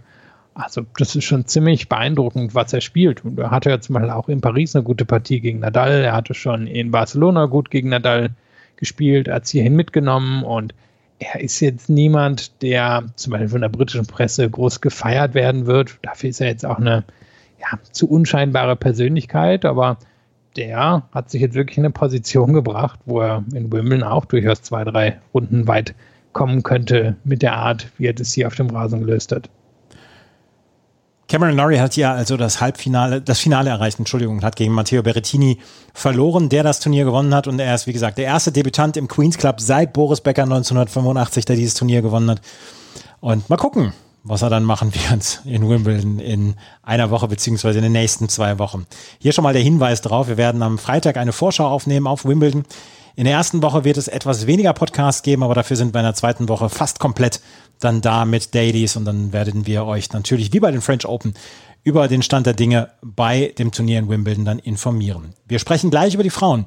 Auch die waren in Großbritannien und in Deutschland zu Gast, in Berlin und in Birmingham. Und beide Turniere waren gut besetzt, beide Turniere haben sehr viel Spaß gemacht und beide Turniere haben Siegerinnen gehabt, die vielleicht nicht ganz so ganz so sicher waren vorher. Darüber sprechen wir gleich hier bei Chip in Charge und Tennis Talk auf meinsportpodcast.de. Ons Jabeur und Ludmila Samsonova, das sind die beiden Siegerinnen der Turniere der Bet1 Open in Berlin und der Viking Classic in Birmingham. Und fangen wir mal mit dem Turnier in Birmingham an. Eigentlich immer so ein bisschen neben Eastbourne das Turnier in der Vorbereitung auf das Turnier in ähm, auf das Turnier in Wimbledon. 250er Turnier, aber in diesem Jahr nur. Das Turnier der Bet1 Open war höher dotiert, war ein 500er Turnier und deswegen in Birmingham nicht ganz das große Programm gewesen. Elise Mertens war an eins gesetzt, die hat allerdings schon in der ersten Runde in drei Tiebreaks gegen Ayla Tomljanovic verloren. Und an zwei gesetzt war Ons Jabeur und die hat ihren ersten Turniersieg geholt. Sie ist die erste Spielerin aus dem arabischen Raum, die ein WTA-Turnier gewinnt. Im Finale gegen Daria Kasatkina mit 7 zu 5 und 6 zu 4. Vorher hat sie gegen Heather Watson gewonnen, gegen Anastasia Potapova, gegen Leila Ann Fernandes und gegen Catherine McNally. Und Ons Jabeur hat dieses Turnier gewonnen und sie hat damit ja Historisches erreicht. Aber für sie müsste ja dieser, dieser Rasen wie geschaffen sein für ihr Spiel, oder? Ja, also du hast angesprochen eben, wen sie so ein bisschen auf dem Weg besiegt hat. Das sind ja durchaus gute Rasenspielerinnen. Heather Watson im Halbfinale sei da zum Beispiel genannt oder Catherine McNally, die auch eine gute Karriere auf dem Rasen haben dürfte in den nächsten Jahren.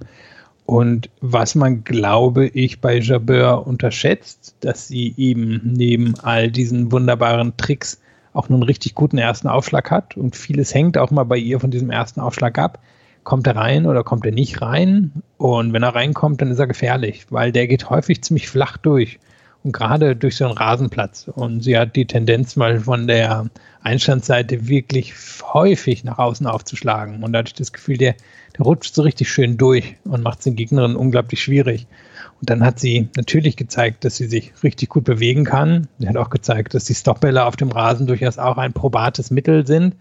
Sie hat richtig gute Volleys. Sie kann ja auch viel einfach so ein bisschen aus dem Handgelenk spielen. Also da sind schon Grundlagen da, dass sie durchaus auch in Wimbledon weiterkommen kann. Hängt natürlich viel von der Auslosung ab.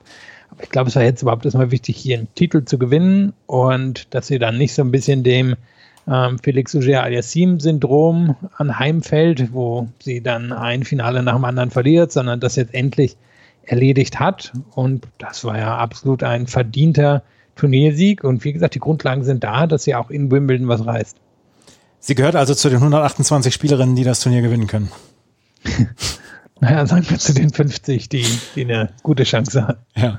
Und Jabeur, die hat sich so, so nach oben gekämpft und sie ist ja dann auch so eine, so eine, so eine Spielerin, die auch so Steps erreichen musste. Und wir wissen ja, dass sie, ähm, dass sie eine ganze Menge an Talent hat und dass sie eine ganze Menge an ja, Spielwitz und und Talent mitbringt, um auf allen Belägen wirklich Erfolg haben zu können.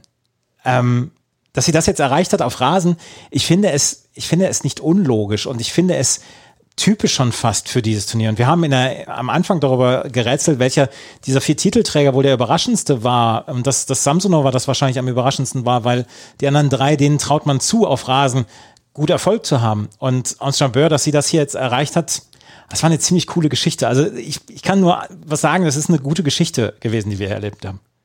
Ja, und wie gesagt, persönlich auch total wichtig, denn sie ist ja eine, die spät durchgestartet ist. Sie war als Jugendliche Siegerin bei den French Open, also im Juniorenwettbewerb, hat dann aber sehr lange gedauert, bis sie sich so ein bisschen aus diesem Challenger rein hochgearbeitet hat, ist dann auch nochmal hinein abgestürzt und wäre auch die klassische Kandidatin gewesen, die dann irgendwie so nach der Pandemiepause dann irgendwie doch nicht richtig zurückgekommen wäre und dann, naja, dann ist es halt irgendwie passiert, aber sie hat ja danach eigentlich nochmal ein Tempo zugelegt und in diesem Jahr sich immer weiter drauf oder auf das Ziel hin gearbeitet, ein Turnier gewinnen zu können. Und das hat sie hier gemacht. Bei den Grand Slams hat sie sowieso schon einiges zeigen können und es wird bei den Damen dann in Wimbledon natürlich total auf die Auslosung ankommen. Man trifft sie in der dritten Runde auf Serena Williams oder Angelique Kerber, dann ist die Nummer wahrscheinlich früh durch.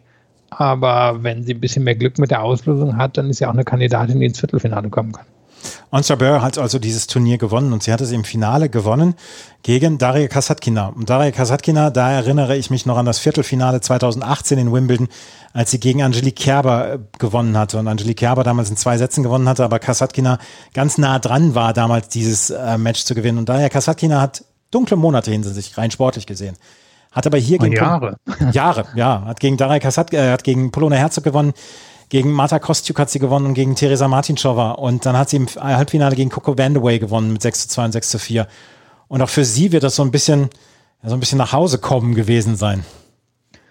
Ja, und sie hat ja durchaus ein richtig gutes Jahr schon hingelegt. Sie hatte Anfang des Jahres in St. Petersburg gewonnen und schon letztes Jahr im Herbst ein bisschen angefangen, wieder zu dem aufzuschließen, wo sie mal war. Ich meine, sie war eine Top-Tennis-Spielerin. Du hast erzählt, sie stand im Viertelfinale von Wimbledon, stand damals ja auch im Viertelfinale der French Open, das war 2018, sind aber ziemlich bitterlich abgestürzt und es sah nicht unbedingt so aus, als wenn sie so schnell wieder, sag ich mal so, aus diesen Ranking-Regionen zwischen 80 und 100 wieder hochkommen würde. Aber in diesem Jahr zeigt sie, dass sie die Konstanz wieder in ihrem Spiel hat. Man würde ja auch bei ihr denken, hm, wahrscheinlich eher eine Sandplatzspielerin, aber auch sie, finde ich, bewegt sich gut und sicher auf dem Rasen. Und das macht ja erstmal einen Unterschied. Leute, die sich, die sich sicher fühlen auf dem Rasen, haben schon mal einen enormen Vorteil gegenüber den anderen. Und von denen gibt es einige, die das nicht unbedingt tun. Und natürlich, sie hat jetzt Schläge, die eher auf den Sand oder auf langsame Hardcores passen, wo sie eben so mit viel Spin spielt und schaut, dass sie Winkel reinbekommt, aber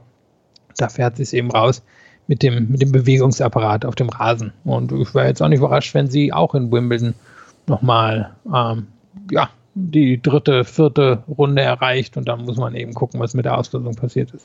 Einige bekannte Namen, die wir hier gesehen haben, die auch immer mal wieder auf Rasen reüssiert haben, waren hier auch im Draw versteckt und haben zum Teil sehr gute Ergebnisse erreicht. Coco Vandaway nach langer Verletzungspause das Halbfinale hier erreicht, verlor dann gegen Daria Kasatkina. Donna Vekic, die quasi ihr erstes Turnier nach der äh, Verletzungspause gespielt hat, wo sie, äh, beziehungsweise wo sie sich hatte operieren lassen müssen hat sie das Viertelfinale erreicht, hat gegen Heather Watson verloren, die ihrerseits dann ja auch immer mal wieder mit den guten Ergebnissen kämpft. 6-4, 6-2 hatte Heather Watson gewonnen, hat sie das Halbfinale erreicht.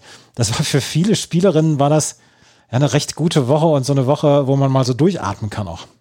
Ja, es sind auch alles Kandidatinnen, die was in Wimbledon reißen könnten. Meine Heather Watson hat gute Matches dort in ihrer Karriere gehabt. Coco Vandaway war ja jetzt wirklich im Endeffekt drei Jahre weg hatte erst die, ah, weiß gar nicht was für eine Verletzung war, die sie lange ausge, aus dem Geschäft genommen hat und dann ja, ich habe das jetzt aber auch nicht genauer gelesen, aber anscheinend eine Freak-Verletzung mit einer Mikrowelle hingelegt hat. Können wir uns ungefähr alle aus unserer Kindheit ausrechnen, was sie dort angestellt hat.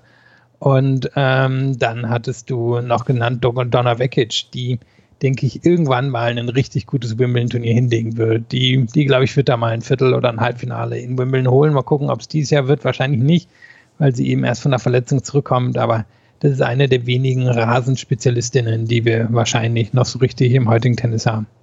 Mal gucken, was die dann in Wimbledon erreichen können. Das Turnier in ähm, Birmingham hat also Ons Jabeur gewonnen. Und bei den Bet 1 Open, die zum ersten Mal ausgetragen worden sind, in Berlin, im Steffi Graf Stadion, da hat eine Spielerin gewonnen, mit der haben wir nun wirklich nicht rechnen können. Ludmila Samsonova.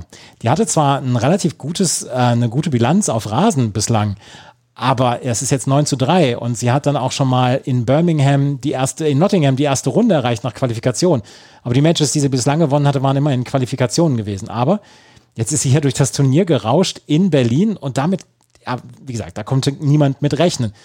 Sie hatte in der ersten Runde gegen Maketa Vondrushova gewonnen. Gut, da kann man sagen, Sandplatzspezialistin Vondrushova, beziehungsweise eine für die längsameren Plätze, das kann schon passieren. Veronika Kudermetova, 6 zu 4, 6 zu 3. Da hatte ich gedacht, oh ja, hm, das ist schon überraschend. Madison Keys, 7-6 im dritten Satz. Madison Keys, die nun wirklich eine Spielerin ist, die auf Rasen zu den gefährlicheren gehört. In drei Sätzen besiegt. Viktoria Azarenka, die vorher dann auch unter anderem schon Angelique Kerber rausgenommen hatte. Auch das war eine Überraschung. Und im Finale dann gegen auch wieder eine Rasenspezialistin wie Belinda Bencic 1-6-6, 1-6-3. Wow, was für ein Lauf. Und das wirklich nicht gegen Zufallsgegnerinnen oder gegen Gegnerinnen, wo man sagen kann, dass das Draw ist zerbröselt. Nee, ich meine, der Vergleich liegt natürlich ein bisschen auf der Hand zur jungen Sabine Lisicki. Ähm, daran hat es durchaus erinnert. Denn ihr Spiel ist ja sehr beeindruckend. Mein richtig guter Aufschlag und ähm, sehr feurige Grundschläge. Das war schon richtig beeindruckend. Und äh, es ist natürlich bei so jemand wirklich immer die Frage, sehen wir das jetzt nur einmal? Passiert das vielleicht dreimal in der Karriere oder hat die sich jetzt oben etabliert?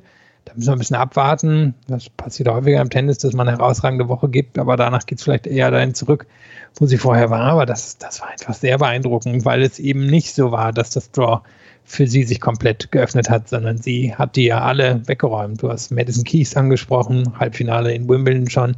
Azarenka, wenn auch nie das eine riesige Resultat in Wimbledon gehabt, eine der besseren Rasenspielerinnen der letzten 10, 15 Jahre. Also so zweite, zweites Regalbrett und ähm, Bencic eine der besten Rasenspielerinnen ihrer Generation. Und sie hat allen gewissermaßen keine richtige Chance gelassen, bis auf vielleicht Kies, die das im Viertelfinale schon hätte an sich reißen können. Aber es ist eine sehr erstaunliche Geschichte und zur Belohnung hat sie dann jetzt auch die WTA gerade noch getwittert hat, die letzte Wildcard für Wimbledon gegeben genau. und es ist natürlich völlig verdient, dass sie die bekommen hat. Ja, ist absolut verdient und ähm, die ATP vergibt Wildcards noch an Challenger-Sieger in der Woche vor der Qualifikation.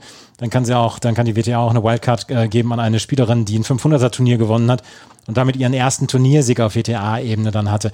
Lass uns einmal gerade über die Bet 1 Open sprechen, über das Stadion Hundekehlsee bzw. Steffi Graf Stadion. Das war schon eine sehr gelungene Veranstaltung, oder? Ich meine, das Wetter hat super mitgespielt. Es war eine Band dabei, so ein bisschen wie bei den 250er Turnieren letztes Jahr in der Halle in, bei der ATP. Das Niveau hat gestimmt. Es waren sehr, sehr viele gute Matches dabei. Also die Besetzung war hervorragend. Die Bet 1 Open können sagen, wir haben eigentlich alles, alles richtig gemacht. Ja, und man sieht natürlich, dass Wimbledon so ein bisschen die Finger mit drin hat. Ähm, das Corporate Design hat sehr erinnert an das, was wir so in den letzten Jahren in Großbritannien gesehen haben. Da sind die Turniere ja ein bisschen normiert. Also Queens hat, macht so sein eigenes Ding, aber alle anderen Turniere, sei es Eastbourne, sei es Birmingham, sei es Nottingham, ähm, manchmal auch ähm, die, ja, die Schaukämpfe in Liverpool oder in London, die laufen alle so unter einem Corporate Design, diesem schicken Rot, obwohl man diesem ja ein bisschen davon abweicht, aber das lief unter diesem schicken Rot und ich finde, das hat richtig gut gepasst. Und das Steffi Graf Stadion, man war auch schon einige Male da gewesen, sah jetzt früher nicht immer aus, als sei es auf dem allerneuesten Stand und so finde ich, sah es sehr schick aus und hat ähm, alles richtig gut gepasst. Und ich bin mir sicher, die Veranstalter hätten gerne irgendwie eine Kerber oder so im Finale gehabt, aber so hat es, denke ich, richtig gut gepasst und ähm, das Leistungsniveau war hoch und wie gesagt, es sieht alles sehr oder sah alles sehr schick aus vom Bildschirm aus. Belinda Bencic, die gegen Ekaterina Alexandra war, im dritten Satz in den Tiebreak musste, 7 zu 6 im dritten Satz gewonnen hat, gegen, äh, gegen Alice Cornet 7, 5, 6, 4 gewonnen hat und eigentlich hatte sie auch im ersten Satz alles richtig gemacht im Finale, hat dann das Finale verloren, aber Belinda Bencic, die müssen wir auch in einer Woche auf dem Zettel haben. Ja, also die kann für sich nur in Anspruch nehmen, irgendwann mal Wimbledon zu gewinnen. Ähm, manchmal fehlt ihr noch so ein bisschen an der Power und sie wird natürlich auch ziemlich schnell negativ. Haben wir jetzt auch wieder im Finale gesehen, aber davon ab hat sie eigentlich alles, was für den Rasen braucht. Ich meine, ihre Bälle sind teils kaum abgesprungen, sie hat so gute Returns, sie weiß einfach, wie man einen Ballwechsel eröffnet auf dem Rasen und sich schnell einen Vorteil erschafft. Und aus ihrer Generation ist sie vielleicht die beste pure Rasenspielerin. Heißt nicht, dass sie die beste ist, aber so von ihren Anlagen her. Und wie gesagt, da kann aus meiner Sicht der Anspruch nur sein, das irgendwann zu gewinnen. Und ich bin mir sicher, dass sie irgendwann ähm, liebend gerne ähm, die Salatschüssel Wimbledon mitnehmen würde. Das könnte ich mir auch vorstellen, dass ich das gerne machen möchte. Also, ähm, das Turnier in ähm, Berlin hat Ludmila Samsonova gewonnen im Finale gegen Belinda Bencic. Ein Wort noch zu Angelique Kerber, die hat bei der Pressekonferenz jetzt in Bad Homburg gesagt, ja, sie hätte schon gerne gegen Viktoria Azarenka gewonnen. Azarenka ist ein blödes Matchup für Kerber. Äh, sie hat ordentliche Leistungen hier gezeigt. Sie hat sich hat auch gesagt, sie fühlt sich wohl und sie wird jetzt wahrscheinlich dann auch noch zwei, drei Matches haben hier und dann wird sie nach Wimbledon fahren und dann müssen wir mal gucken. Das ist auch eine relativ unsichere Geschichte im Moment. Also wir können ja von ganz wenigen nur sagen, das ist eine sichere Bank dann in Wimbledon. Ja, ähm, das stimmt. Hier hat sie einfach das Pech mit dem Matchup gehabt. Ich glaube, es ist jetzt 1 zu 10 die Bilanz. Azarenka ist einfach in der Lage, wie eigentlich gegen jede Gegnerin richtig gut zu retournieren. Erhöht dadurch ziemlich schnell den Druck gegen Kerber. Ist auch in der Lage, diese flachen Konterbälle von Kerber dann nochmal mit Power zurückzugeben. Ne? Einfach so ein bisschen Pech. Trotzdem war das, denke ich, schon auf hohem Niveau, das Match. Und das vorher war ja sehr souverän gegen Misaki Doi. Und für mich gehört sie immer noch zum erweiterten Favoritenkreis in Wimbledon. Es wird dort Spielerinnen geben, die sie rausnehmen können. Aber ich denke, wir können da schon damit rechnen, dass sie, sie einigermaßen weit kommt. Immer unter Einschränkungen. Sie kann natürlich eine Pechauslosung haben, weil sie nicht mehr so weit vorne in der Weltrangliste ist. Aber ich denke, sie, sie kann ähm, ja, einigermaßen zufrieden schon nach Bad Homburg und von dort, denke ich, kann sie mit einigem Selbstbewusstsein dann rüberfahren nach Wimbledon. Und nach Wimbledon fahren wir dann quasi auch rüber. Also wir sind nicht vor Ort, aber äh, wir werden natürlich dann ab nächster Woche mit unserem Daily bei Chip and Charge dann von diesem Turnier in Wimbledon berichten. Das waren die Frauen, die in Birmingham und in Berlin gespielt haben. Wenn wir uns gleich wieder hören, dann werden wir eine Flut an News haben von Absagen, die letzte Woche so ein bisschen über uns hereinbrachen. Dominik Thiem hat Olympia abgesagt. Rafael Nadal hat Olympia und Wimbledon abgesagt. Naomi Osaka hat Wimbledon abgesagt. Milos Raonic hat auch Wimbledon abgesagt und David Goffin kann auch nicht dabei sein. Und Kiki Bertens hat heimlich still und leise ihre Karriere beendet. Darüber sprechen wir gleich hier bei Chip in Charge im Tennis Talk auf meinsportpodcast.de. Das waren zwei wilde Tage, die wir letzte Woche erlebt haben. Erst gab es die Nachricht, dass Naomi Osaka Wimbledon abgesagt hat. Sie möchte gerne in, ähm, bei, den, bei den Olympischen Spielen in Tokio wieder dabei sein, aber Wimbledon würde sie absagen. Dann kam die Nachricht, dass Rafael Nadal sowohl Wimbledon als auch Olympia absagt. Er sagte, oder er sagte äh, gesundheitliche Gründe, beziehungsweise er möchte seine Karriere möglichst lange durchziehen und deswegen müsste er sich die Turniere jetzt aussuchen und deswegen ist äh, Wimbledon und Olympia nicht auf seinem Plan. Dann zog auch noch Dominik Thiem aus Olympia zurück. Philipp, das waren drei wilde oder zwei, drei wilde Tage mit wirklich, wirklich schweren Nachrichten dann auch fürs Tennis. Ja, vielleicht ein bisschen zu erwarten in einem Olympiajahr, wo eben dann fünfmal quasi ein, ein Grand Slam gespielt wird oder zumindest ähm, Turniere von der Bedeutung eines Grand Slams stattfinden. Ähm, keine der Nachrichten, glaube ich, kann uns total überraschen, aber wir gehen mal ein bisschen durch. Osaka, das kam nur mit Ansage, nachdem sie bei dem French Open rausgezogen hat und bin mir sicher, dass sie ähm, ja wirklich äh, nur ein Ziel kennt und das ist bei den Olympischen Spielen zu gewinnen. Und ich bin mir sicher, sie hatte keine Lust, sich ähm, noch eine frühe Niederlage in Wimbledon abzuholen, die dann an ihrem Selbstvertrauen knabbert. Das konnten wir aus ihren Statements um die French Open herauslesen, dass es da offensichtlich nicht so gut drum bestellt ist. Da wollte sie ja eben auch sich nicht Kritik anhören müssen oder für sie, dass sie das als Kritik empfindet bei den Pressekonferenzen. Und da denke ich, macht es nur Sinn, dass sie jetzt alles auf die Olympischen Spiele fokussiert. Das wird sicherlich schon stressig genug für sie. Dann das mit Dominik Thiem, der hat ja auch ziemlich explizit gesagt, hey, für mich steht die Titelverteidigung bei den US Open im Mittelpunkt. Ich bin mir sicher, der möchte da nicht irgendwie in der ersten oder zweiten Runde rausgehen. Und der wird wahrscheinlich jetzt auch in Wimbledon nicht unbedingt gewinnen. Von daher, da wird schon sehr viel Fokus dann auf den Hartplatz gehen. Und dann die Rafael Nadal-Geschichte.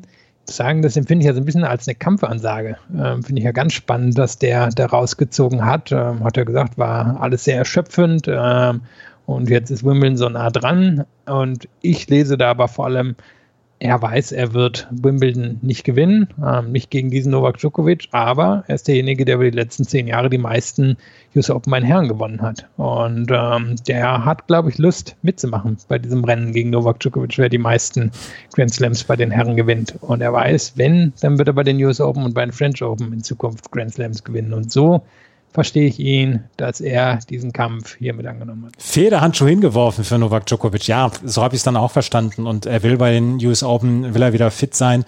Und ähm, mich hat es nicht überrascht, dass er Wimbledon absagt und mich überrascht es auch nicht, dass er dann ähm, die US Open absagt. Und ein Hörer hat äh, bei uns auf Twitter auch schon gesagt, Mensch, vielleicht ist dann ja 2024 Paris so ein bisschen der Rücktritt dann oder so. Könnte ja auch sein. Das ist ja. Wenn er bis dahin durchhält. Ja, genau. Also kann mir schon vorstellen, dass sein Körper irgendwann doch nachgeben wird. Denn das war ja schon das Erstaunliche. Das hat man, fand ich, bei den Australian Open gesehen, bei den French Open und aber auch in Monte Carlo bei seinen drei Niederlagen, dass er zum Ende hin platter als sein Gegner wirkte. Und das hätte man ja aber Jahre nicht gedacht. Und von daher wird er sich, wenn er dieses Rennen annehmen will und nicht Djokovic einfach von dann ziehen lassen möchte, dann wird er sich genau überlegen müssen, wie und wo er diese Grand Slam-Titel gewinnen will. Und das sind wahrscheinlich seine besten Chancen. Und gucken wir mal, ob er noch drei Jahre durchhält. Ich bin sicher, es ist sein Ziel, aber ähm, ja, da ist er halt auch schon nah an den 40, ne? Ja, ist er. Ähm, Dominik Thiem wurde auf seine Olympiateilnahme von der österreichischen Nachrichtenagentur angesprochen und auf seine, äh, auf die Teilnahme beziehungsweise das nicht teilnimmt. Und das hat er darauf geantwortet.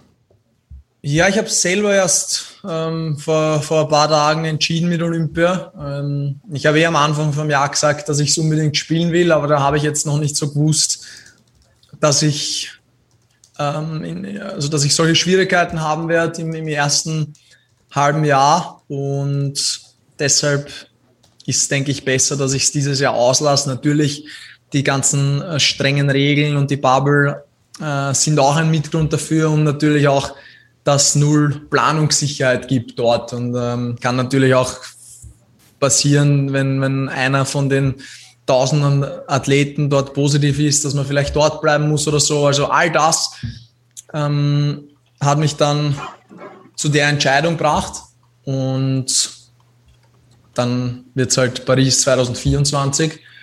Und den Turnierplan nachher äh, weiß ich jetzt noch nicht ganz genau. Also ich werde natürlich Turniere spielen vor, vor Toronto und Cincinnati, das ist klar. Aber wie das genau ausschauen wird, weiß ich noch nicht, weil es eben relativ kurzfristig war und weil ich mich jetzt auch komplett auf, auf Mallorca und dann Wimbledon konzentriert habe. Er wurde angesprochen darauf, ob er dann in Kitzbühel spielen würde anstelle des Turniers dann in Tokio und deswegen hat er dann nochmal auf seinen Turnierplan, ist er dann nochmal angesprochen worden und ähm, ja, die österreichischen Journalisten hatten gehofft, dass er eine Zusage für Kitzbühel geben würde. Die hat er sich nicht rauslocken lassen. Und Dominik Thiem hat letzte Woche dann auch noch Schlagzeilen dadurch gemacht, dass er ein neues Management hat. Er ist jetzt bei Cosmos. Cosmos ist ja die Agentur oder das Konsortium, das sich ja so ein bisschen den Davis Cup unter den Nagel gerissen hat, wo wir jetzt den, neuen Wettbewerb haben. Cosmos hat versprochen, in den nächsten 25 Jahren sehr viel Geld in diesen Wettbewerb und ins Tennis zu pumpen und wird angeführt dann auch von Gerard Piquet, beziehungsweise ist der so ein bisschen das Gesicht. Und diese, ähm, dieses Konsortium Cosmos hat jetzt eine Spielerberatungs-, Spielermanagement-Agentur äh, gegründet und der erste Spieler ist Dominik Thiem.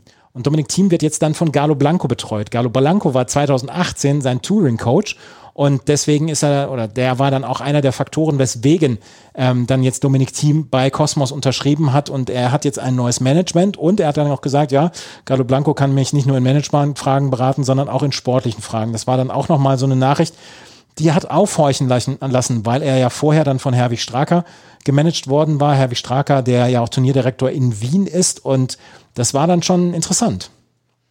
Ja, ich würde sagen, die neue Phase der Karriere-Team beginnt wirklich. Und ähm, dass es jetzt im Kosmos geworden ist, macht vielleicht Sinn. Mein Kosmos, so vom Gefühl her, versucht sich als die große europäische Sportagentur mittelfristig zu platzieren. Wir haben ein paar große Agenturen in den USA, die ja häufig ähm, Sportler aus US-amerikanischen Sportarten unter Vertrag haben, aber eben auch ab und an mal große Tennisspieler und Spielerinnen, wenn die nicht gerade alle bei IMG oder Octagon gelandet sind. Und so kann ich mir vorstellen, dass Team in ein Portfolio von europäischen Sportlern und Sportlerinnen gut reinpasst. Ich meine, das ist jemand, der sehr bekannt ist in Europa. Und irgendwie passt das ja dann schon ganz gut zusammen. Und wie gesagt, es fühlt sich jetzt an wie der Startpunkt seiner nächsten Karrierestufe oder seiner nächsten Karrierephase. Dominik Thiem also mit neuem Management und er hat gesagt, dass er bei Olympia nicht dabei sein wird. Und ähm, jetzt wird das Feld natürlich dann ja, doch nochmal ein bisschen offener werden und wir werden natürlich wenn wir ähm, über das olympische Tennisturnier sprechen, werden wir natürlich dann noch mal auf die Felder eingehen. Milos Raonic ist das erste Mal, seitdem er Profi ist, nicht bei Wimbledon dabei und David Goffin ist auch nicht dabei.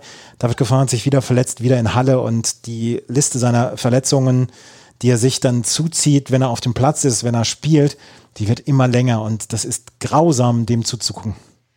Ja, das fühlt sich auch nicht an, als wenn die Karriere noch zehn Jahre geht, aber warten wir mal ab. Goffin natürlich mittlerweile ein bisschen ähnlich sich ja immer und immer wieder verletzt. Also kommen natürlich beide langsam in ein Alter, wo ähm, sie, sie wirklich schon zu den älteren Spielern gehören und wo das so ein bisschen dazugehört. Allerdings bei Heranic muss man ja wirklich sagen, der ist eigentlich dauerverletzt, seitdem er, Entschuldigung, damals überraschend auf die Tour gekommen ist.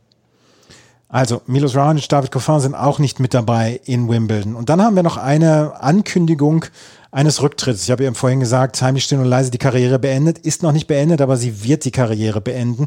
Das ist Kiki Bertens und die ist noch gar nicht so alt, die ist 29 Jahre alt. Aber sie hat gesagt, ähm, sie wollte immer das Maximum erreichen, aber sie hat gemerkt, der Tank ist leer. Auch sie, auch Kiki Bertens, ist so ein bisschen ähm, gefangen von Verletzungen gewesen in den letzten Jahren. Und sie hat gesagt, die harte Arbeit, die sie reinsteckt und am Ende die Zufriedenheit, die sie rausbekommt, das wäre nicht mehr in einem Einklang, in einen Einklang zu bringen.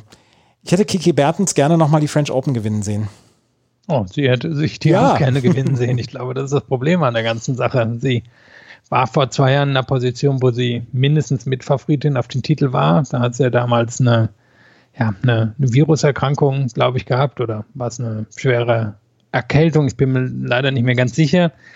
Und ähm, ja, dann musste sie rausziehen und damit war ihre goldene große Chance, die French Open zu gewinnen, vorbei. Und dann hat sie die Verletzung gehabt und dann ist sie irgendwie nicht so richtig zurückgekehrt aus der Corona-Pause oder ist zurückgekehrt, aber weit von der Form entfernt. Und ich habe so ein bisschen durch die holländischen Medien gelesen, hat sie ja dann ja auch gesagt, die Entscheidung ist gefallen nach der jetzigen French Open Ausgabe und der Niederlage dort, der schnellen Niederlage. Und sie wollte ja damals schon mal zurücktreten, vor zwei, drei Jahren, hat sich dann ähm, ja quasi, quasi nochmal fangen können. Aber ich glaube, sie ist keine, der Leistungssport an sich riesig Spaß macht. Und ähm, die hat sich, glaube ich, schon so ein bisschen schwer getan mit den Umständen aber ich kann mir vorstellen, dass es auch eine ist, die wir in drei, vier Jahren nochmal wiedersehen, wenn sie irgendwie sieht, wer dann die French Open gewonnen hat und dann denkt sie sich vielleicht, na, soll ich mir nicht doch nochmal einen Ruck geben und es probieren. Also da wäre ich nicht ganz überrascht. Glaube, oder kann mir vorstellen, dass wir noch nicht das letzte von ihr gesehen haben, aber jetzt schien sie mir doch schon einfach sehr ernüchtert, wie und wo sie im Moment in ihrer Karriere ist. Beste Freundin quasi von Julia Görges, vielleicht fehlt ihr die auch. Ja, die hat einen ähnlichen Weg genommen ja. und hat sich dann ja auch recht schnell entschieden, es sein zu lassen. Kiki Bertens hat also ihren Rücktritt angekündigt und ähm, wir werden ja ihre Karriere beziehungsweise das Jahr von Kiki Bertens werden wir natürlich dann nochmal ähm, beobachten, beziehungsweise vielleicht auch am Ende des Jahres dann nochmal die Karriere-Revue passieren lassen. Das war die neueste Ausgabe von Chip Charged im Tennis Talk auf meinsportpodcast.de. Am Freitag gibt es unsere Vorschau. So um 16, 17 Uhr rum wird die online gehen. Da werden wir natürlich wieder auf die ähm, Auslosung eingehen. Wir werden natürlich darüber sprechen, dass wir so ein ähnliches Halbfinale wie bei den French Open erreichen werden. Wir werden unsere völlig belanglosen Tipps abgeben und mal schauen, welche Favoriten und Favoritinnen sich herausstellen. Dann werden wir in der ersten Woche ähm, drei, vier Podcasts haben. Tag zwei, Tag vier, Tag sechs auf jeden Fall mit äh, Philipp. Zwischendurch dann vielleicht nochmal einer. Und dann in der zweiten Woche werden wir relativ durchgehend ähm, durch das Turnier cruisen. Mit euch, hoffentlich. Und wir hoffen, dass wir dann alle zusammen ein schönes Wimbledon-Turnier haben werden. Wir werden euch natürlich dann auch wieder auf den sozialen Medien dann begleiten, was das Turnier angeht. Das war's für heute. Wenn euch das gefällt, was wir machen, freuen wir uns über Bewertungen und Rezensionen auf iTunes. Sagen wir immer wieder, freuen wir uns nach wie vor drüber. Folgt uns auf Twitter, Instagram und Facebook. Und ansonsten können wir nur sagen, wir hören uns am Freitag wieder. Vielen Dank fürs Zuhören. Bis zum nächsten Mal. Auf Wiederhören. Chip and Charge. Der Tennis-Podcast mit Andreas Thies und Philipp Joubert. Auf meinsportpodcast.de.